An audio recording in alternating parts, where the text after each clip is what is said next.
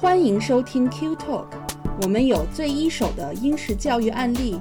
最真实的私校生活点滴，最发自肺腑的育儿心得分享和最原汁原味的英国文化生活揭秘。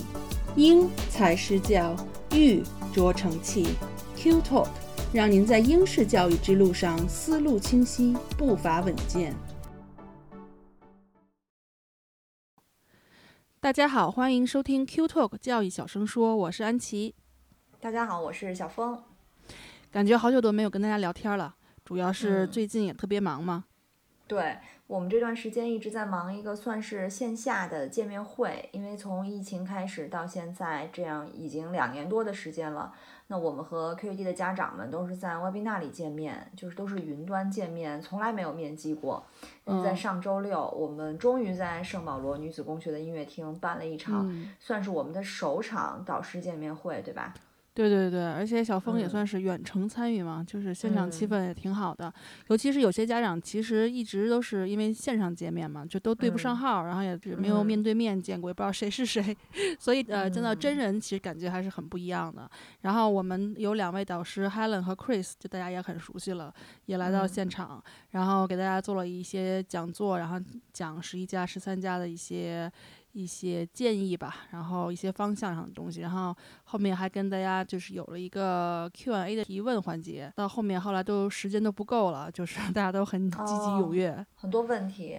那现嗯。场的家长都是在英国生活很久的吗？也不全都是，有一些也是刚刚来英国不久的，部分人他们会嗯。就是去跟导师一对一的这样的去有一个一个评估嘛，所以呢，其他的那个家长就会在那个大的音乐厅跟就是我们一些聊天呀，然后跟 Kitty 啊什么的，然后就是私下里聊的时候，其实有一些家长会表达了一些就是刚来嘛，就对英国的教育有很多好奇，呃，因为中英教育的区别太大了，所以他们也难怪嗯他们好对奇。但是他们最大的好奇是什么呢？啊、就是还挺多的，有其实就是有的家长会感叹说，来英国之前。嗯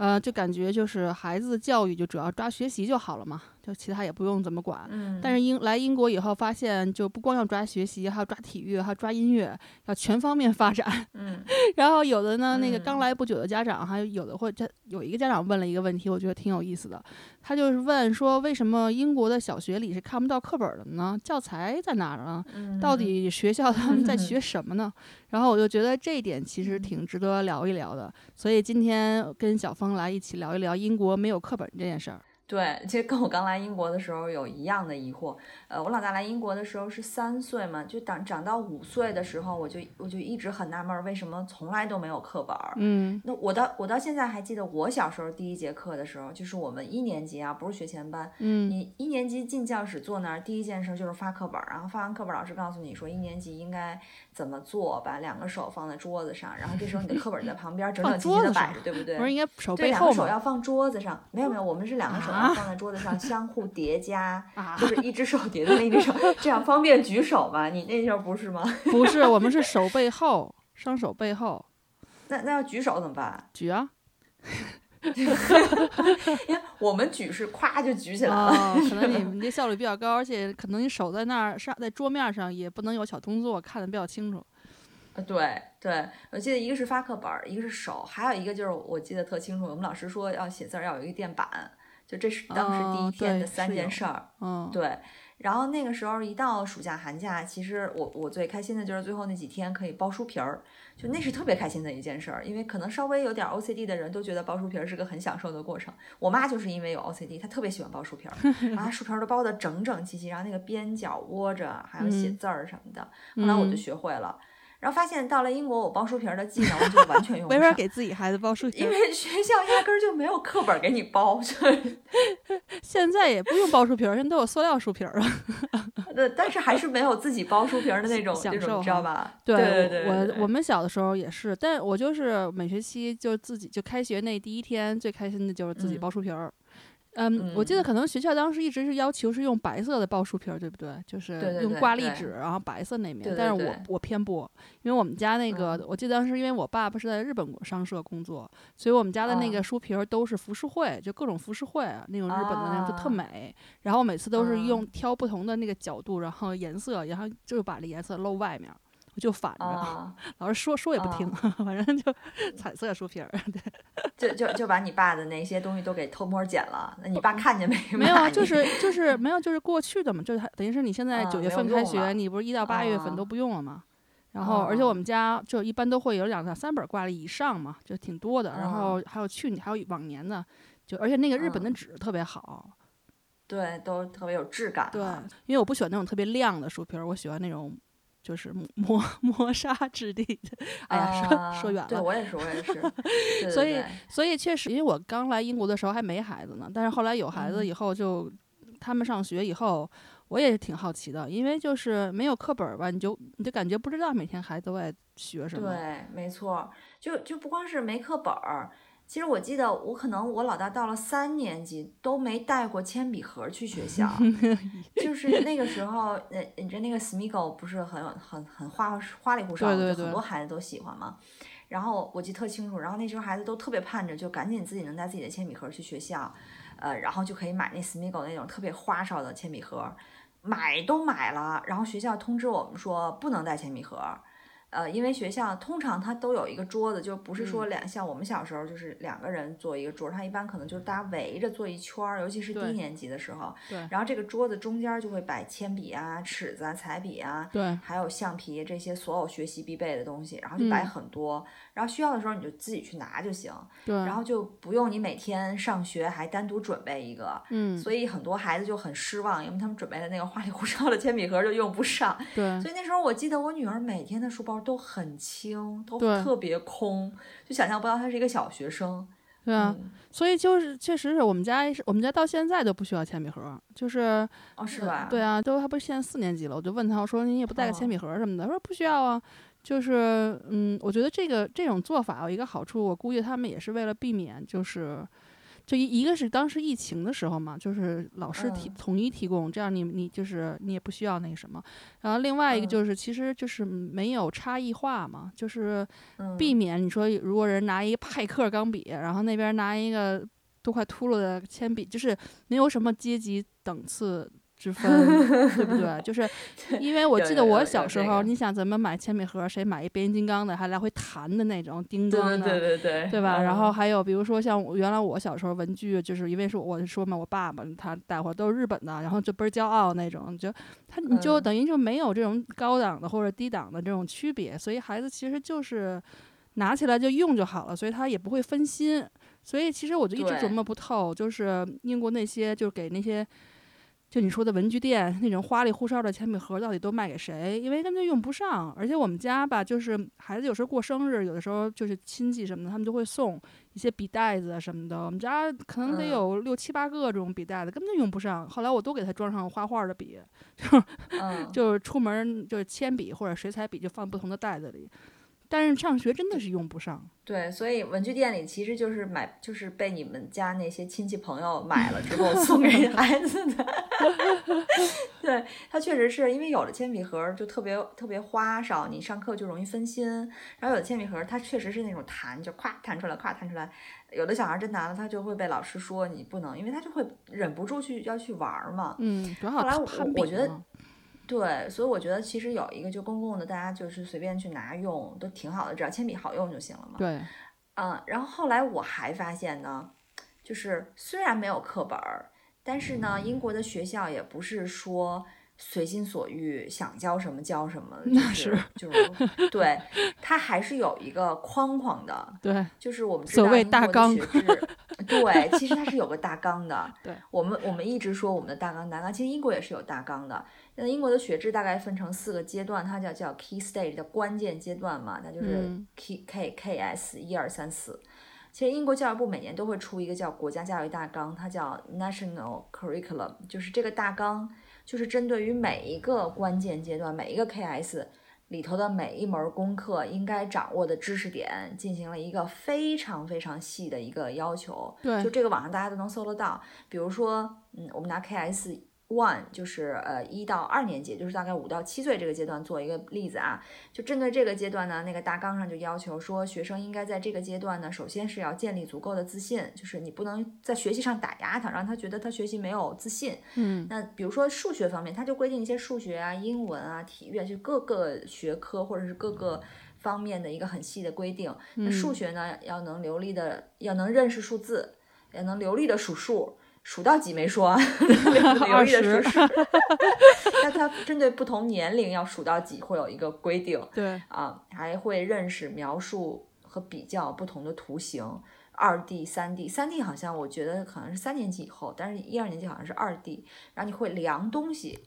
而且你要会描述和比较这个不同的这种这种东西的度量的这种这种数，比如说长度啊、质量啊、容量啊等等等等，还有钱。啊，然后英文方面，它就规定说，你在不同的年龄阶段，你的阅读要达达到一个水什么水平？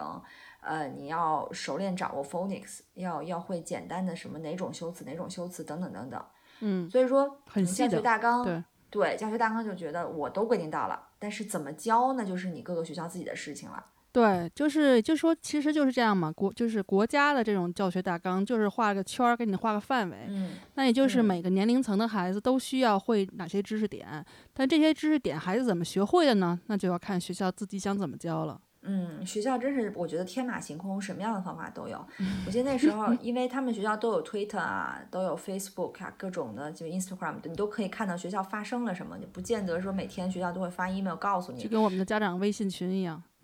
对，而且他对每个年龄，就是每个年级，他都有自己的推特群，你就会看到这年级在干嘛。然后我记得那时候我们老大好像是二年级的时候，我经常在推特里看到他们的视频，就是满教室，就是满满学校的跑着去量东西，就他们会分成两两个孩子一组，一个人拿一个小本儿，一个人拿个尺，然后一个人量，一个人记，然后下一个东西就是另一个人量，再反过来就是轮流，一个人量，一个人记。然后就满校园能找到能量的东西就量一下，你以为施工队呢？对对对，真的就是一个个就可煞有介事了。你想象一下，就他们一边跑，然后手里还拿着一个夹子，就是那种，对，就感觉是真的是施工队的那种，对，什么都量，什么地砖啊，什么凳子啊，什么滑梯旁边那绳子啊，反正逮什么量什么。嗯，这个应该是学 measurement 这个这这一个就是知识点的时候，就是其实其实我也真的不是特别清楚学校到底怎么教数学的，就是数学这。这个确实不清楚，但是因为后来就是疫情，不是有一开始英国不是全境都在家学习嘛，然后那个时候老师就会发，就是他每天不同的科目，他都就是老师等于把等于把他的教案就发给我们，然后都需要做，都需要学什么，然后 PPT 啊什么的，然后还有一些练习什么的，这我才稍微的就了解一些，然后就比如说因因为做这个节目啊，我就去翻了一下那个时候 Alfie 的一些那个。老师的呃数学方面的哈，然后我就给大家举一个例子，就就比如说，因为就他列了一个菜谱，嗯，就做饭的，然后呢他就说，呃，是说给就是这一个像魔法一样的这样，就说如果给三个老师做，然后呢那个就是如果是一个学生的话，他需要比如说有要有要有九个压扁了的虫子，十五个用过了的那个擦鼻涕纸，然后呢三个什么吃过的那个。泡泡糖，然后十十二个被咬过的铅笔头，然后三十个被撕烂了的作业本儿，就类似这种，就是跟学生觉得很很搞笑、很有就是生活气息的这种。然后你把它放在一个那个等于是魔法的那个罐子里熬嘛，熬呀熬。然后呢，他就会这告诉你这是给三个老师用的这么一份儿。这个这个材料包，那他说，如果是 如果是给一个老师的话，那你他给你举了一个例子，说首先就是三个，等于原来是九个嘛，九个压扁的，对，九个压扁的虫子，那他给你举第一个例子就是三个变变成了三个虫子，然后你就要往下想，然后再往高处走，他说要给要给九个老师准备的话。这个菜谱应该是怎样的？你想这个多么的实用啊！因为当时我一下子想象到，我当时那个拿着一个菜单做月饼的时候，然后因为月饼的模子就是 它每个克重都不一样嘛，然后它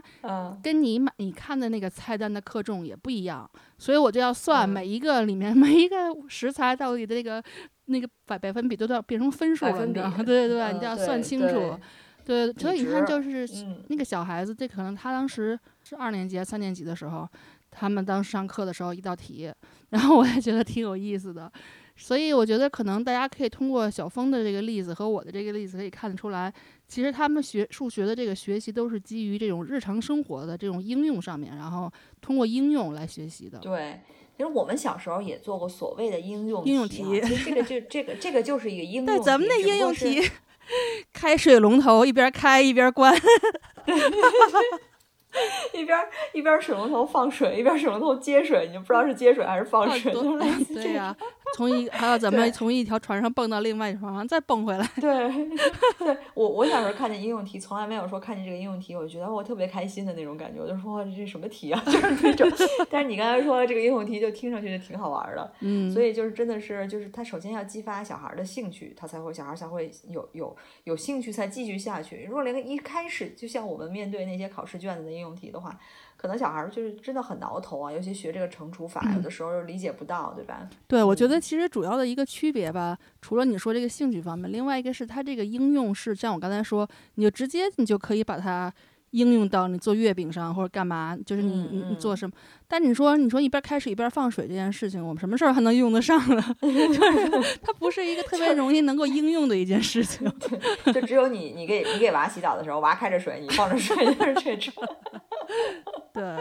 对，那我们刚才说到数学的例子，其实英文，英文我记得好像每个学期或者是每半个学期，他都会选一本儿，就老师都会选一本儿，呃，经典的文学作品来作为课本儿。像我们小时候语文课本是其实是很多的经典的段落或者是短的作品的一个集合，一个集子。但是呢，就是这边儿呢，就是英国就干脆就拿一本书来作为课本儿，就一边儿读一边儿教。我嗯，记得我，我记得他们好像读过《查理和巧克力工厂》，就读过很嗯多周到的作为这个对 Matilda 对作为例子。还有什么那个巨人什么那 Big Giant 啊，对 BFG，对对对 BFG 也读过，BFG 好像是三年级读的，嗯他就一边儿读一边儿分析这些写作技巧啊，作者的这些修辞手法呀，就跟我们的语文学习是挺像的。就学完了之后，这本书也读完了。对，嗯就基本上是这样，而且就是他们也也会是学跟我们一样，因为我咱们学散文啊，学什么什么，他们其实也会学不同的文体，比如说他们当时学诗歌的时候，他就会学嗯什么是诗歌，然后他们就会一个学期可能会让你就是学习不同种类的诗歌。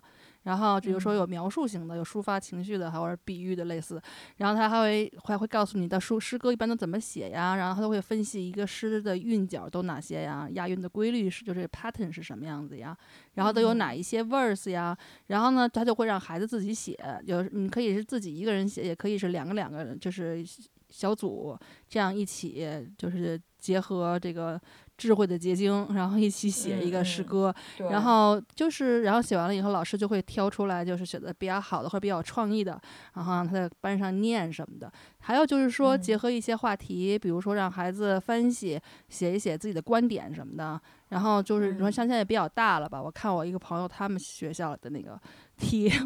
分析嗯分析这个就是最近这个战争这件事情。然后我觉得像哦。我们大人都分析不清楚呢，我就让小小孩儿哦。去分析，然后还有就是在课堂上做这种 presentation 啊，或者有一个他们每周都会有一个环节叫 show and tell 嘛，你们原来有没有？有，我们小的时候有。嗯、对对对，就是你不管你看见什么好玩的或者什么有意思的，你都可以拿到学校，然后跟大家分享。就是其实这个整个综合来讲，就是练习孩子写作，然后分析能力，然后描述一件事情的能力，还有就是你嗯这个当众发言、演讲的这个这个能力。所以可能嗯到后面等你长大了，我觉得好多人到就是。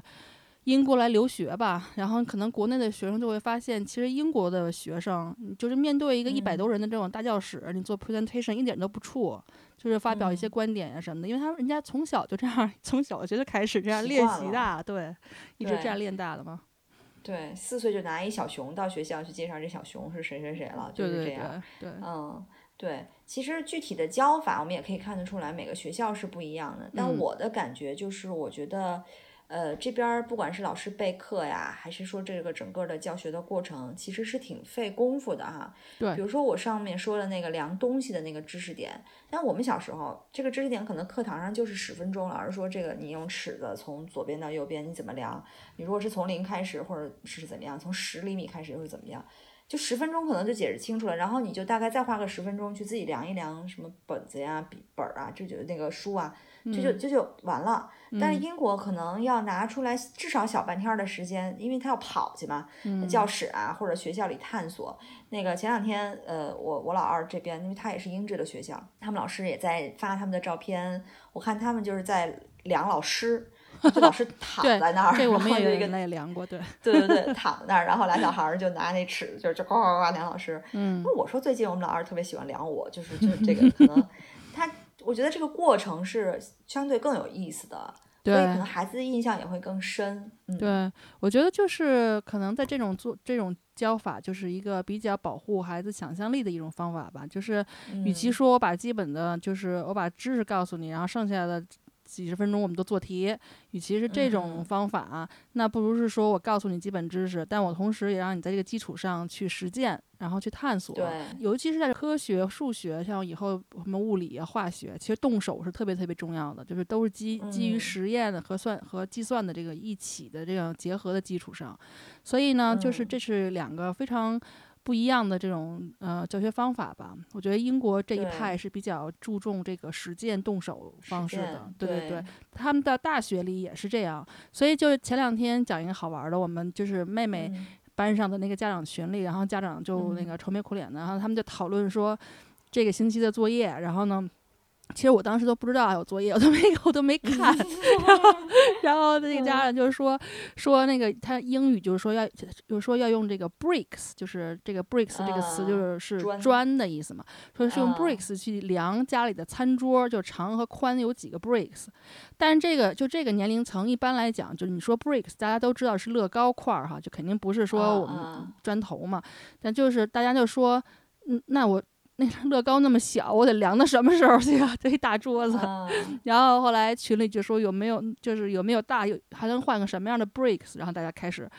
家长就开始胡胡言乱语。然后 有人说用那个那个乐高不是低低层低年龄层的，不是更大一块吗？叫 Duplo，说用 Duplo 量。然后呢，有的家长说，哎，正好家里装修，院里有砖头，我可以拿砖头量。拿真砖头量。对对对。然后其实就因为这就是一个学习测量，就是。学习 measurement 的开始，但是大家就不要误会，不要认为英国的数学怎么都这么傻呀，就学的这 这么简单。其实到后面是慢慢就会变得抽象，因为它会从具象变得抽象。然后就嗯，比如说，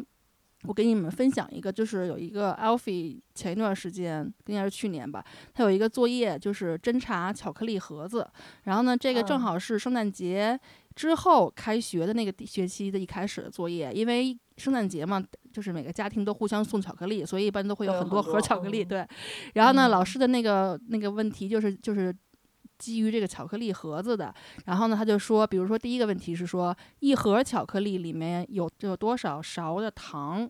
然后呢，跟一个两升的可乐比，哪一个含糖量最高更高？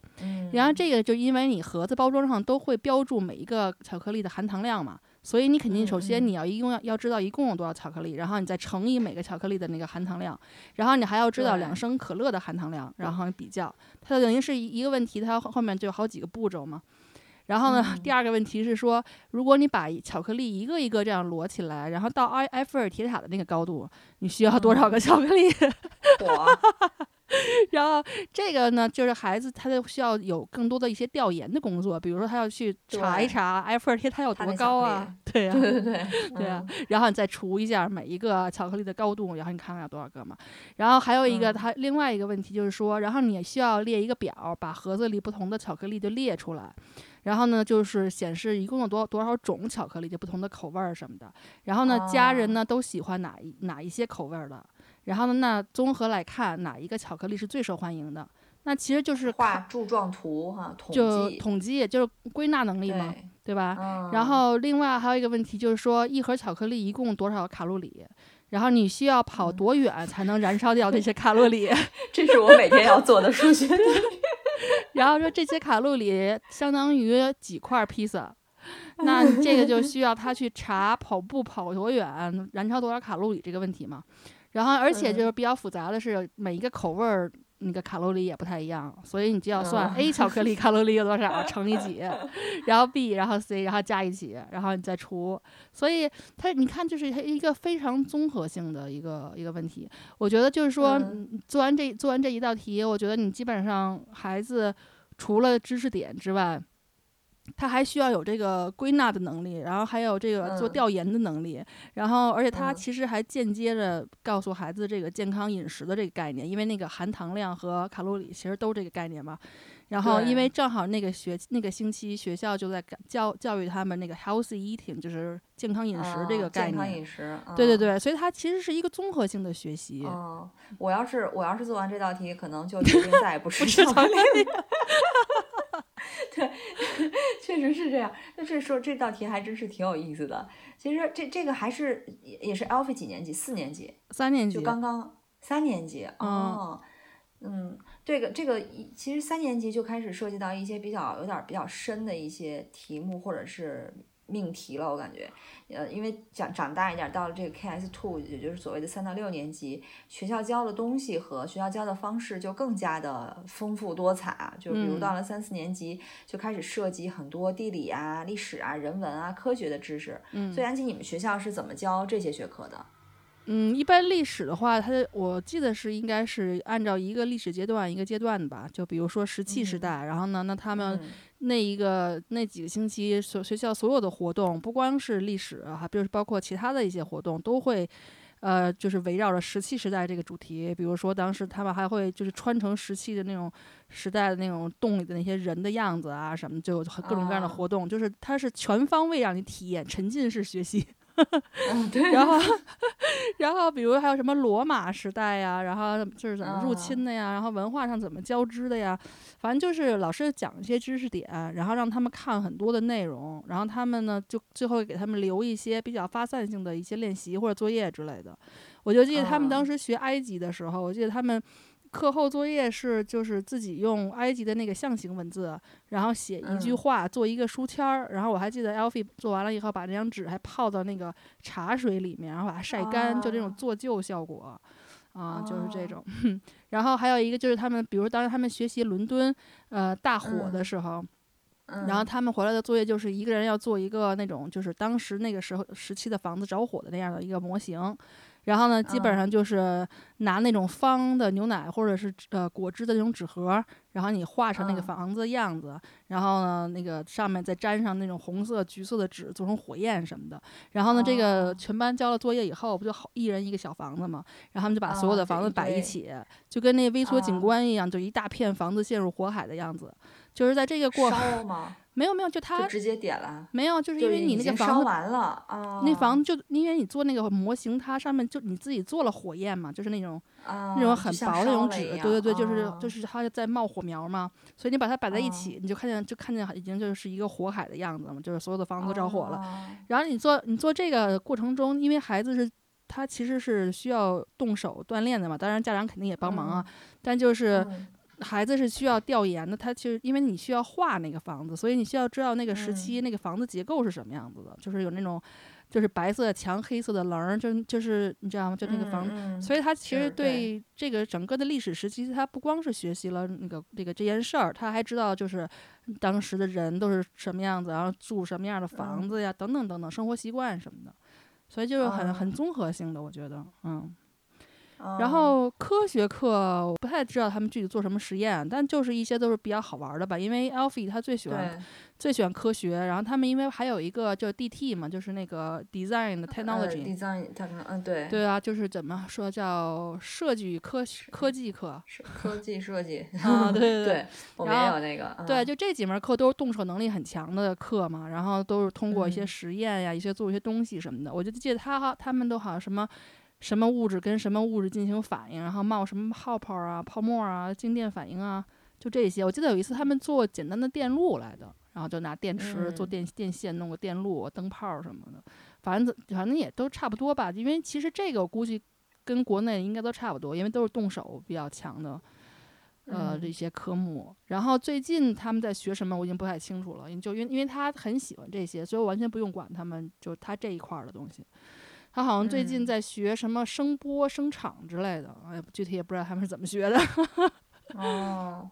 然后敲一下观察、呃，我就知道他们好像请了，他们好像请了那个 Strictly Come Dancing 某一个什么嘉宾还是什么，然后跟他们来讲跟哦音音乐的一些关系，然后音乐不同的啊不同的声音和呃乐器，他们的那个声波和呃声场不一样，怎样怎样的，我也不是太清楚。因为他们马上就哦就是什么，就是科学科技周，然后他们这个科技周科技月，然后他们就是从一年级到到六年级都会有不同的这种，就是跟呃从一些什么 BBC 啊各种什么请的一些人，然后来讲，然后做一些实验表演什么的，反正就五花八哦门儿的，嗯。然后地理的话，其实我不知道地理算是什么科目，算科学吗？就是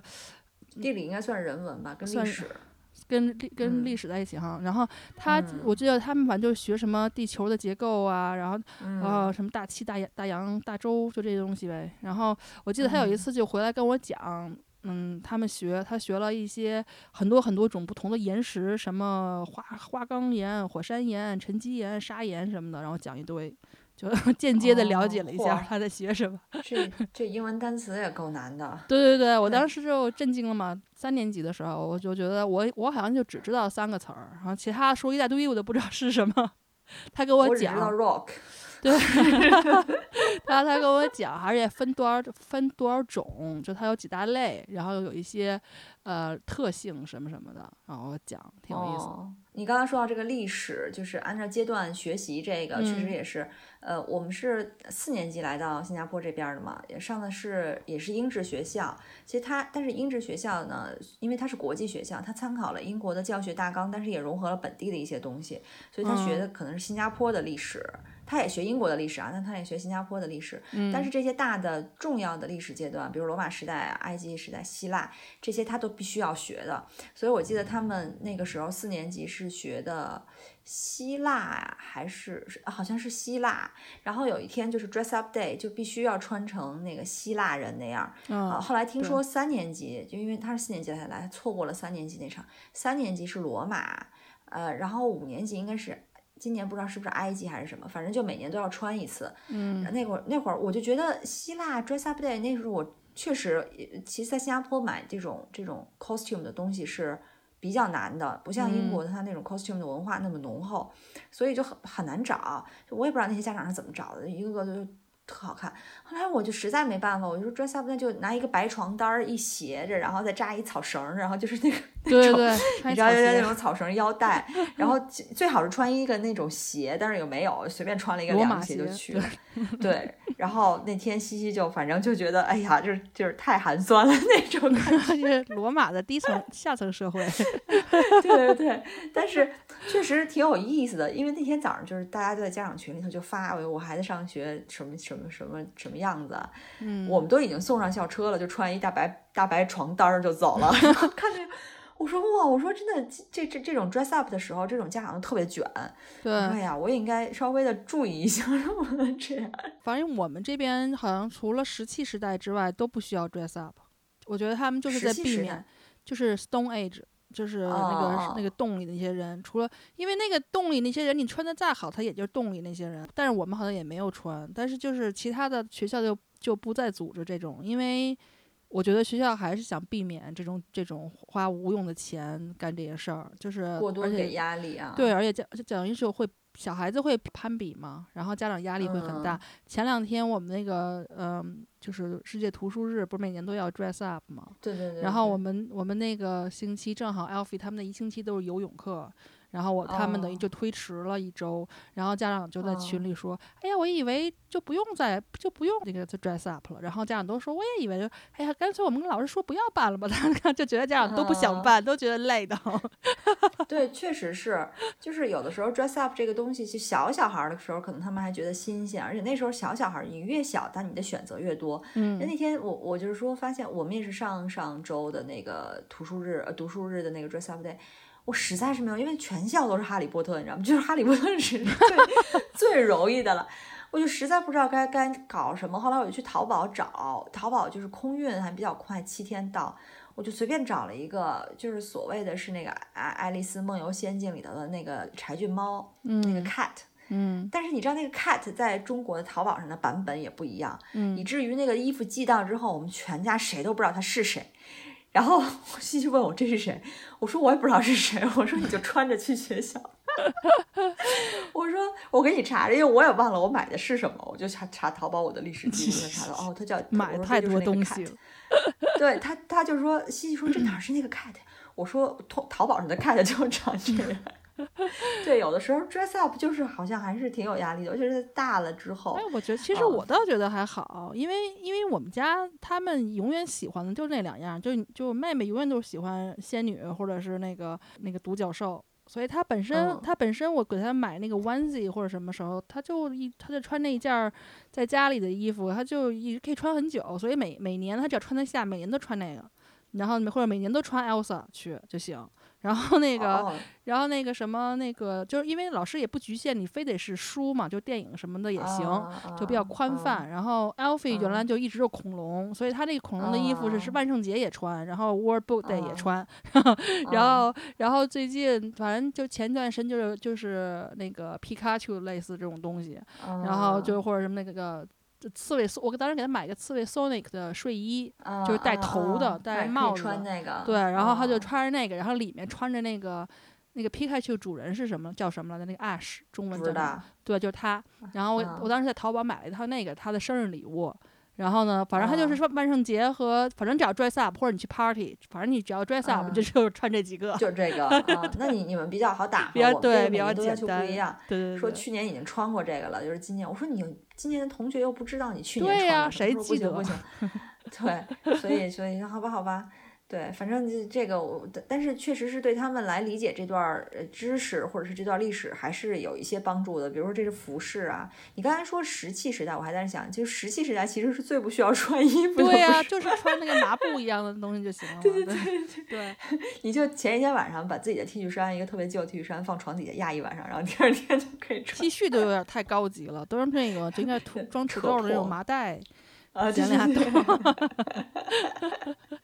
对，另外孩子大了之后，我就发现他们在教很多课程的时候，学校就特别鼓励他们用这种 project 的形式去探索着做一个自己的东西出来，做一个自己的小项目出来。对，说白了，其实就是自己查，然后自己再展现，然后老师大概会课堂上进行一下这个知识点的引入，然后之后的工作呢，就是布置一个课题，你自己查去吧。一般就是给两个礼拜或者到三个礼拜的时间，呃，然后到时候交作业。对，嗯。这就完全跟你你说为什么好多人说到中到英国来上大学不太适应，就觉得好像是老嗯师在上面讲课，底下记笔记就行了，没想到没想啊到就全都是这个样子嘛，就是从小学到嗯大学，其实都是这样，都是你需要是自己去做调研、去做研究分析，然后最后自己写出结论的。对对，虽然就是他们早期可能小孩儿这个时候可能他只是说在找 facts 找对事实，简单然后罗列简单一些，啊、但是他们在做的过程中，他们很享受，比如说。那是呃，因为老师不局限于形式嘛，所以你可嗯以做自己做一个海报啊画，你也可以做一个 PPT。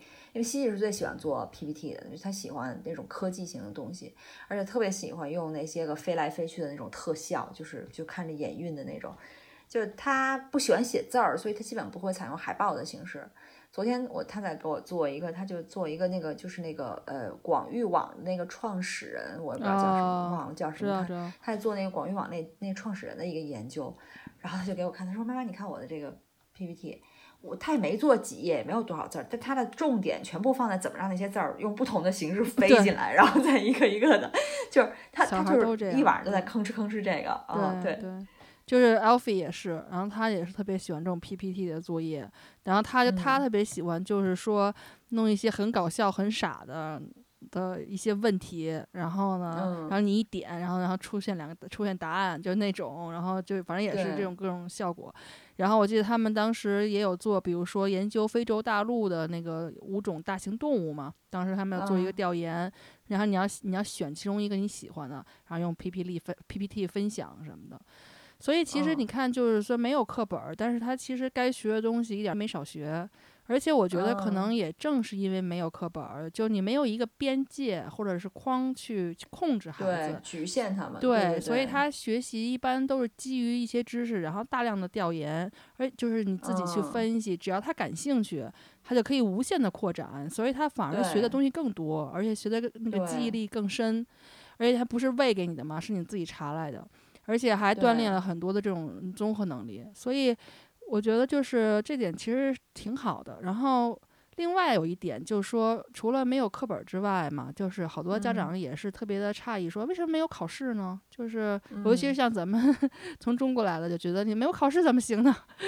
嗯对，其实也不是没有啊。对对对，就我不知道嗯你们情况是怎么样哈，就我们因为公立学校嘛，我们现在就是两个孩子都是每个星期有一个小测验，就是所谓的小嗯测验呢，就是上个学期呃上个星期啊学的一些拼写测试和数学测试，就是就这两项，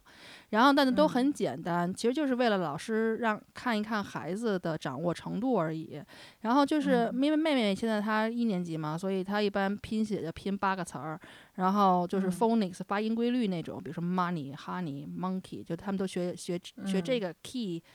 这个和啊这个音的时候，然后他们就会练习这些词。然后我特别搞笑的时候，他跟我说：“妈妈，我今天是那个 four out of eight，就是他四个呃八个对啊，答对了四个，写错了四个。”然后我说：“啊，咱们嗯昨天不是都都练过了吗？因为他现在还小嘛，所以我们还陪他练一练。然后呢，那嗯个他就发现他有好多，比如说 b 和他就写反嘛，写成 d，就是他会有这种问题。啊然后，但是啊他，但他说我已经是班上最好的了。然后，然后那个 Alfie 他们四年级嘛，他现在是拼十个词，数学也是十道题。但是因为 Alfie 啊他从二年级以后就拼写，我就完全没有任何关注过，就不操心了，因为他每次都是满分儿，拼因为嗯他掌握了发音规嗯律，所以他拼写和嗯数学都满分儿。后来我就不管他这小测验了，就跟没有似的，对于我来讲，太简单嗯啊。对，其实其实我觉得就是是因为时代变化太快了，就是你之前你刚才说的这些，就是新的这种教育方式，我们小时候肯定是没有，因为科技没发展到那个程度。但你反过来讲，如果让他们现在的教育还用我们小时候那种方式，肯定也是不行的。嗯，比如说我们小时候，我们小时候真的现在想想，可能真的是老师哪天就不想上课了，他就拿一沓卷子来，反正他有的是卷子。我那个时候都想不到，我就觉得，哎呀，可能老师又要测验，老师又要测验我们对知识的掌握程度了。其实老师就是犯懒了而已。所以那时候就是一到一到那什么，就扔一个卷子给我们做。我不知道你们怎么样，反正我们偏远山区就基本上一个礼拜要考好多次试。啊，我其实我我我我不知道我是失忆了还是怎样哈，反正我是觉得就是那时候八十年代末 九十年代初，我觉得小学考试很正常，我就我只记得期中期末考试，好像没有什么考试，然后中学。和中学可能也就是快中考和高考的时候，可能频率稍微高一点，但我也只记得说高三那年就是每天，尤其是数学吧，有一些小测验，然后可能也就三道题左右，然后就中午吃饭的时候，老师给一下解答、解答答答疑什么的。可能我失忆了，我可能 有点儿记不清了怎样，反正我记得我们好像没有那么多考试。我们小学好像也没有太多考试，但是到了中学开始就挺多的了，嗯就就各科都会没事儿有个考试什么的，尤其是数学和英语这两门儿。呃，我觉因为那时候就是发卷子，就特特别清楚，老师夸拿一沓卷子进教室啊，那一摞，然后就是课代表发。然后嗯老师经常说的话就是，考试也是检查学习程度的一种有用的工具。嗯，反正我现在觉得，我一看老师拿卷子进来，我就特别紧张。虽然我那时候学习很好，但是我还是就是特别紧张，心跳加速那种。就是一到考嗯试，我连厕所就不敢随便。天就别人有的考试考着试就说我要去厕所，我真的是有厕所经常都不敢去的，就是就是那种特别紧张。那你这嗯是考试有阴影了。其实你刚才说了一下，我可能我想到，可能我们小学的时候，就是比如说有一些也有这个就是默写，我记得可能有一些嗯小默写，就比如比如先语文先学一些词儿什么的，然后默写，可能就是这种吧。但可能在我心里都没把它当考试，就是还有就嗯是那个还有英语就默写单词，好像就这样。然后我记得嗯小学小学还几年级学完拼音以后就默拼音，可能就这些。对对对，啊，对但是但是觉得嗯反正跟他们小就是 Alfie 他们现在可能估计也差不多，所以我当时也觉得没有特别大的压力，就挺轻松的。嗯、不知道现在的孩子怎么样哈、就不太不太清楚了。嗯嗯，我们的孩子其实，在英国应该是没有什么太大的就是考试阴影，目前来讲哈。压阴阴影。嗯对对对，因为他都没有多少考试，对，所以就没有 阴影。阴影。嗯，对对对，然后就是这个小测验，其实就是帮助老师知道孩子的水平。然后，呃，嗯咱们过去就是考完试以后，不都会排名嘛？就最起码，比如班级排名，然后我们好像就会有一个什么年级排名。然后有一些嗯比较卷的学校，你可能还会就是每次考完试都会分班嘛，就会分快慢班之嗯类的。对呃，就孩子压压力非常大。那那个英国的老师，其实他们会把每个科目就是也也给孩子分这种五六个小组，因为他们本来上嗯课就是坐一个桌子坐坐几个人嘛，然后他等于是每一对他一个桌子就是一个小组，但他不是以这种快慢班或者快慢小组命名。然后他比如说数学哈，它的命名方式它可能叫三角形、四边形、五边形，嗯，一直到嗯。八边形。然后呢，那个嗯。英语可能就是什么一一些小说的人物命名，什么 Tilda 啊什么的。然后那个或者是什么水果儿或者小虫子命名。所以对孩子来们对孩子们来讲，他们并不知道这些词都是什么意，就这个命名是什么意义，他只知道说这是他们小组的名字。就是他住在，他就嗯他坐在这个 Apple 组，然后其他的人有一些人坐在什么梨子组，就类似这样。但是其实老师会根据桌子程度不同，就是在基本知识都是一样的基础上，他会稍微有一些区别。比如说那个进度慢一点的孩子哈，老师就会多给他们讲一讲，然后多花一些精力，然后就讲的比较慢一些。但是水平高的嗯组，老师可能就会多要求更多一些。就比如说你要做的一些练习呢，就会更有一些深度，更有挑战性一些，等等吧。但是他们不会拿这个跟孩子来说啊，你看你班上最后最落后这个小组哈，就他不会这样去刺刺到别人或者寒碜别人。对对对对，对咱们之前的那个就是 Helen，咱们 QE 的导师，他也讲过嘛，对他就说，如果你曾经常跟一个孩子说，比如说你数学不好，你数学就是班里垫底儿了，就如果如果是当老师或者家家长，你经常跟他这么讲的话。那这个孩子其实他以后一到做数学的时候就没有自信，而且他觉得你已经给他定性了。他说他觉得我就是数学不好了，所以呢，他也不嗯需要付出更多的努力去学习、去挑战自我了，反正都是不好。所以嗯我觉得他说这点是挺是挺有道理的。我也是觉得，就是这可能就是我比较喜欢英国教育的其中一个点吧，就是不不不扼杀孩子的这种各各种的潜在的可能性，然后给他们信心，然后他们只需要超过自我就好了，不需要跟别人比。嗯，对。但是你你你如果说就是把孩子不分组，其实在一个水平上肯定对孩子的发展也不好。对那分组的时候要保护他们对于自己的这个认知。对，我觉得这个确实是，包括在现在西西的学校，对他们一个年级很多人，二百多个人，他嗯肯定是要分组，他不可能二百人讲一样的东西，做一样的题。对嗯，时间大，而且尤其是随着年龄越来越大，就发现孩子跟孩子之间的区别也是越来越大的。对所以他们也是会，就是他们基本上所有的学科都在都在分组，但是他们谁都不知道自己到底那个组是一个什么程度，只知道自己学的是什么，只知道自己老师是谁，作业是什么样的，他们也，不会互相问说，哎，你那你学的是什么，我学的是什么，没有。嗯，所以我觉得这就是也是挺好的，对，但是唯一的不好就是因为他们每次都要去不同的教室上课，就有点像哈利波特那种，就是一到了第哎这这节中文我要去哪个哪个教室，就不是在自己的教室里完成所有的课。哦所以他们一一一天当中有很多时间是在找教室，就是上楼上下楼什么之类的。对对对我我我们属于嗯在一个班里有不同的这样的组。其实老师来讲，他们还挺辛苦的，因为他并不是按照一份儿基本的教案给你讲完就完了，他要需要针对不同的水平，然后定制。那就是尤其是对那些学得慢的孩子来讲，其就是他其实这样也保证公平嘛。就他在他需要他希望给你掰开了揉碎了给你讲清楚，然后呢也不能说我讲的特别难，然后这些孩子就受打击什么的，让他们觉得自己很差劲什么的。所以就是很挺辛苦的，我觉得这样这样教学的，嗯，老师挺不容易的。是是，所以说英国的学校其实挺考验老师的，因为它是一个差异化的教育，而不像我我们说实话，现在国内的很多的学校其实还是一个统一的性的一个一个教育，一个是资源确实是也是有限嘛，然后学生的数量和老师的这个数量也没办法做到像英国的这种师生配比这么的这么的小，嗯，那所以就是老师也没有那么多精力哈，嗯、对，而且就是有一个特别大的区别是，英国的小学老师他就是就是像我们讲我们讲班主任哈，他们这这嗯。个班主任他就他是所有的课都他教，全科，对他除了可能不教音乐、不教美术，嗯，有的时候美术可能会分一分之外，他其他的所有的什么英呃就是英语啊、历史啊、地理，他都需要教，还有还有什么那嗯。个。呃，科学，所以这个小小学的老师是全全能的，就是他他的，你想他备课的这个，他花费的功夫，他他得有多难？但像咱们如果都把它分开了，历史老师、数学老师，他其实只要背那一个，然后他只需要交一个教案就行了。但但是小学这边的小学老师是全部都需要，所以很厉害。对。但是我们刚才说到这个小测验也好，测验也大测验也好，但是有一个考试确实是大家可能也都比较熟悉，也是比较。在算是在英国比较呃很多学校都会采用的，尤其是私校，他特别喜欢的这么一个考试，就叫 CAT Four，叫 CAT Four 的这么一个考试。我最近还看到一些机构说有针对这个考试的一个什么辅导项目。其实这个 CAT 这个 CAT 这考试。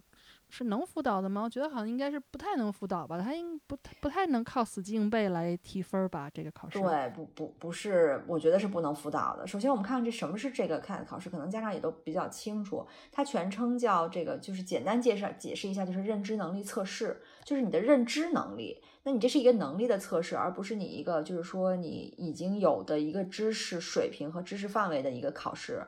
所以我们能感觉得出来，这有点像我们的一个智商测试的那么一种考试，就是你是个什么样子，就通过这个考试把你呈现出来。那它是这个申请，尤其现在一些比较顶尖的这些私校都非常认可用这种方式来考察学生的一个水平，因为他认为用这种考试能够很全面的评估出来这个孩子的一个未来的一个发展能力和他的学习的能力。啊，所以呢，学生也可以通过这个考试的一些表现来判断自己到底哪一项强，哪一项弱，那么今后的一个发展方向在哪方面可以侧重一些。那我们上一期这个讲十一加十三加考试的时候，其实提过，其实 CAT Four 也是不少学校首轮笔试的一个选择，它或者是单独用 CAT Four 的题，或者是揉了跟别的题混在一起。我们当时提过，这个考试分四个部分嘛，就文字推理、数字推理、非文字推理，还有空间想象能力。其实它最初的一个设计原理。就是要限制你的这个阅读和算术，就是让你最最能够直观的体现你自己的这个小小小孩的这个呃认知和你推理的这个水平，而不是说你靠后天的这些什么阅读啊，或者是一个一味的去刷题来刷出来这个分数。嗯，对，是的，这个考试的平均水准是一百分，对，得分在八十九到一百一十一分之间。基本上呢，就属于国家普通的这种平均水平。低于七十四分呢，就属于认知能力较低的了。一百二十七分以上，就说明孩子具有很高的认知能力。满分呢是一百四十五分。那如果你孩子考到一百四十分以上，就是凤毛麟角了，基本上非常少见了。嗯，西西西西前两天也应该考过，但是老师也没有给我们透露这个分数。我记得当时在英国的时候，他在 KS One 结束的时候，好像也考过一次类似的这种这种考试，但是我们都不知道这个结果，老师也没有通过 report 的形式告诉我们他是个什么程度。那我觉得是老师学校只是想掌握一下这个孩子的情况，对，并不是说要把这个孩子情况一定要告诉。家长或者怎么样，因为他掌握这个情况是为了辅导孩子今后的一个学习。对啊，我也我也说实话，我作为家长，我也不去纠结这个分数。我肯定他不是一百四以上，也不是七十四以下。那其他的分数来档分数档来说呢，说实话也没有太大区别，对我来讲。所以呢，呃，我觉得这个东西。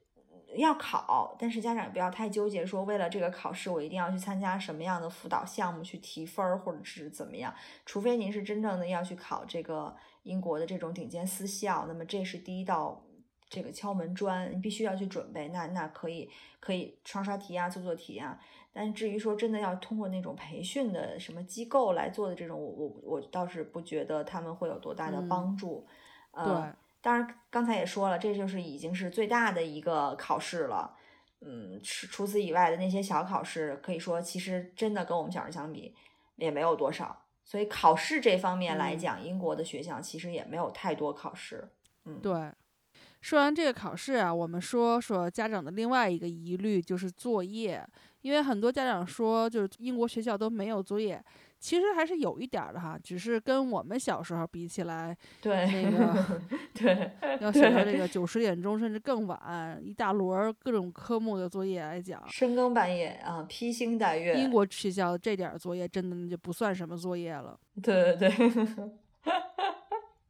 嗯，我记得他，我记得西西二年级以前是没有作业的，好像三年级开始有作业，但是我记得特清楚，就是从有作业的那一天开始，我们老师就。当时还是校长给我们每个家长发了一封一封 email，因为那个学校比较小嘛，校长还是很容易就是，呃，给每个家长就是大家一起一起发一封 email，然后解释这个作业的问题。然后校长说呢，作业的时长每天不应该超过二十分钟。如果你超过了二十分钟，就会影响到你家庭活动的时间和孩子睡觉的时间。所以呢，如果孩子做啊做啊做啊做做到最后二十分钟到了还没做完，那就请不要做了，明天再做。然后我当时看到信的时候我都傻了，我心说二十分钟还需要明天再做。我就说没有作业才会影响家庭活动，要不然你回来干嘛呢？对吧？你稍微有点作业，你还能稍微的去有点事儿干，对吧？后来我发现他们就是布置的作业，真的就是二十分钟为界限的，就是不管孩子的速度快慢，他真的二十分钟就差不多就能做完。所以西西基本上拿起笔来做一会儿就做完了，就去玩去了。我我家俩吧，三年级以前都是一个学期才一个作业，就是项目 project。那现在一个星期，呃，一个作业，每个学期呢，一开学 a l f i 就有一个表格，这个表格里面就是这个学期的这不同的几个星期，比如说五个星期，那每门的作业是什么一个 project，然后他就会把要求啊什么都写出来，那你就每个星期选一个自己安排自己要，嗯，要当时想做什么，看心情。那有的孩子可能是先做容易的，有的是先做难的。对，就 James 说，他们小时候，他和他姐姐真的是完全没有任何作业的，一直到六年级。但是五年以后，他的弟弟上小学就开始有作业了，然后还据说当时他们还有抗议什么的。但是其实那时候作业也是很少很少的。哦。那刚才我们说的是英国，后来我们现在来，我们来了这边新加坡之后，就是我预期它的作业量是有一点提高，毕竟大家知道新加坡其实也是挺挺卷的一个一个国度，而且毕竟四年级了嘛，也不能天天这么晃，对不对？四年级在国内就马上就小升初了，就。大把的班就已经开始报了，对吧？后来我我记得我第一次来参观现在这个学校的时候，我就问当时那个年级组长，我说你们有作业吗？然后他第一句话就说，为什么你们每个中国家长都要很好奇这个作业的问题？他真的是原话这么说的，他说。呃，科学研究表明，作业对于促进孩子的学习是没有直接的作用的，所以布置作业没有太多的作用。所以我们提倡的是不布置作业。然后当时心就凉了一半，我说怎么又不布置作业？就是那种，后来发现他们还真的是，呃，对啊，还真的是践行的特别好，就是。还是有一丢丢作业，也不是说一点作业都没有，但是那个作业吧，就是真的是非常非常少，就你连笔都不用动，我说就是就是在那个电脑上随便的打几个就行了。然后除了中文作业啊，因为他们学校中文一直抓的挺紧的，然后中文其实现在采用就是我们小时候很传统的那种写字的方式，就是要写字、写句子、写词。但这是这也是这也是中文学习，我觉得是就亘古不变的办法，因为学中文、学语言这种东西，你光靠在屏幕上做做 project，你这肯定不行了。所以这种还是还是需要真正的就是踏实下来写的写字儿的。但是你说英国人他们学习自己的语语言就跟咱们学中文一样，他们也没有说一个单词然后不停的重重复的反复的写啊。对他可能，嗯，你说的有道理。我觉得可能就是因为中国的教育法。总的来讲，还是跟中国整个大的这种教育理念是相契合的，所以它这个中文的教育法也是一样的。所以除了，所以就中文作业是是西西最挠头的一个作业，他最不愿意做的一个作业，因为要写很多的字，通常基本上就是三四个小时吧。就当然不可能一一下子啊，就是那个作业给我就半个小时，但是给他就要三四个小时，因为他会写一个字儿，他就说：“哎，妈妈，你知道吗？我们昨天怎么怎么样？”然后再写一个字儿，说：“哎，妈妈，今天晚上咱们吃什么？”所以就是真的是每次写中文作业，我最近都是就是每次写中文作业都是对我就是耐力的一个极大考验，就是这种。嗯，作业少，我不知道对学习有没有帮助哈，但是嗯，确实就是作业它并它只是一个熟悉多做多熟悉的一个过程，它并没有帮你去学习这个知识点，就是它只是帮你一个熟能生巧吧，算是。但是就是作业少哈，可能是真的对真亲子关系是有帮助的，就你有更多的时间可以玩儿。那英国其实简单的说，还是从玩儿啊，从动手中去让孩子学习的。然后在这个玩的过程中，你会孩子会就是他们会鼓励孩子自己去处理各种关系，比如说跟小朋友之间的关系啊，出发生矛盾啊，怎么解决呀？有些东西你不知道，你可以自己去搜索呀，去学习呀。所以玩着玩着，这个问题是怎么回事啊？为什么会这样啊？然后去查一查。但我相信啊，中国和印度这样，和巴基斯坦，我估计就是这些东亚的 考试大国的父母，估计都是自没有作业，自己也会给孩子留一堆作业的。反正你不能闲着。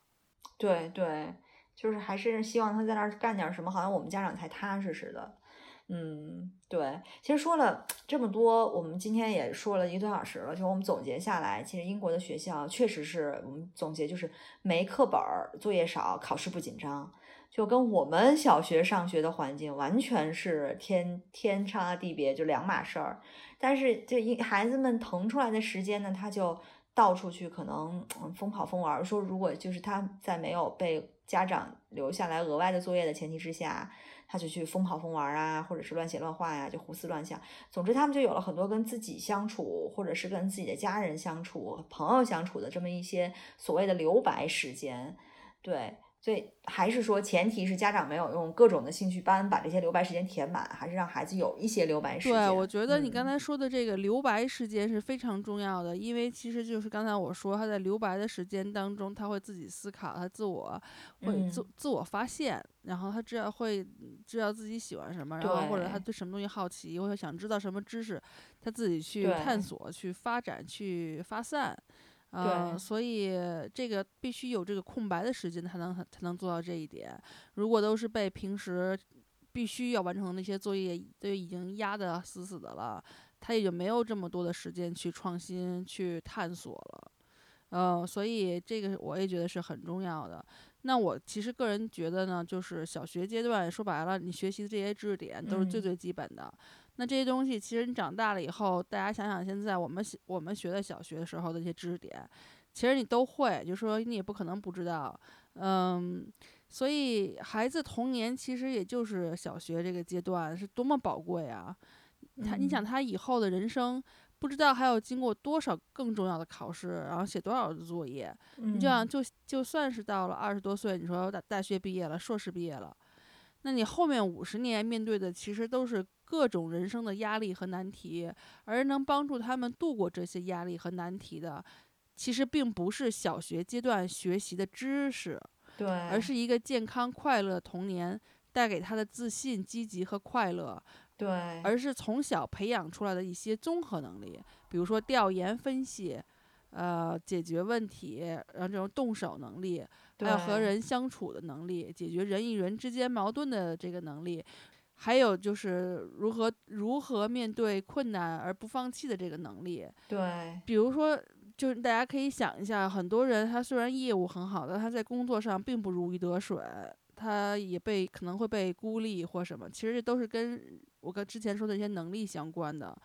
那其实英国小学还有一门很重要的课，我们今天没有提到，就是心理健康课，也就是从小就把他们这个心理层面的基础打扎实。在中学阶段的学术上拔高的时候、冲刺的时候，那个时候压力更大，他他才能够顺利的度度过，然后事倍功半，然后孩子其实也才能够更健康、快乐的成长。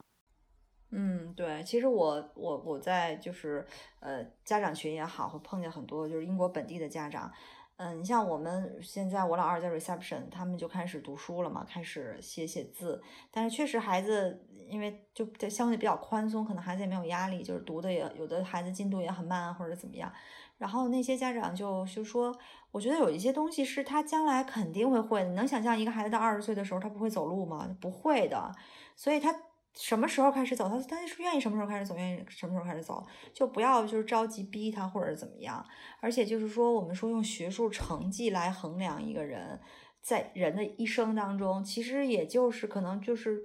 在几个关键阶段的考试吧。其实其他阶段都不是很关键的一件事情，而相反，反对很多家长把这个东西认为是很关键的。而耽误了一些孩子其他的时间，或者是耽误了孩子其他的一些发展，所以我觉得是有一个本末倒置的。所以我我我是个人也是觉得，呃，我觉得就是没没课本啊，作业少，这考试不紧张这些事情，其实相反反倒是挺挺适合孩子成长的。嗯，好吧，那我们今天的节目差不多了，感谢大家收听，我们下次再好见。下次再见，拜拜。Q Talk 是由英国 QED 教育集团主办的，讨论英国教育与文化生活的一档播客节目。希望我们的节目对你会有一些些帮助。更多英式教育访谈、讲座、干货，请在微信公众号平台、微信视频号、小红书、哔哩哔哩和 YouTube 上搜索 “QED 教育”。麻烦您点击订阅、分享我们的频道，或者给我们留言。您的举手之劳就是对我们的最大鼓励。祝愿每个学子都可以在国际舞台上发挥出自己的最大潜能。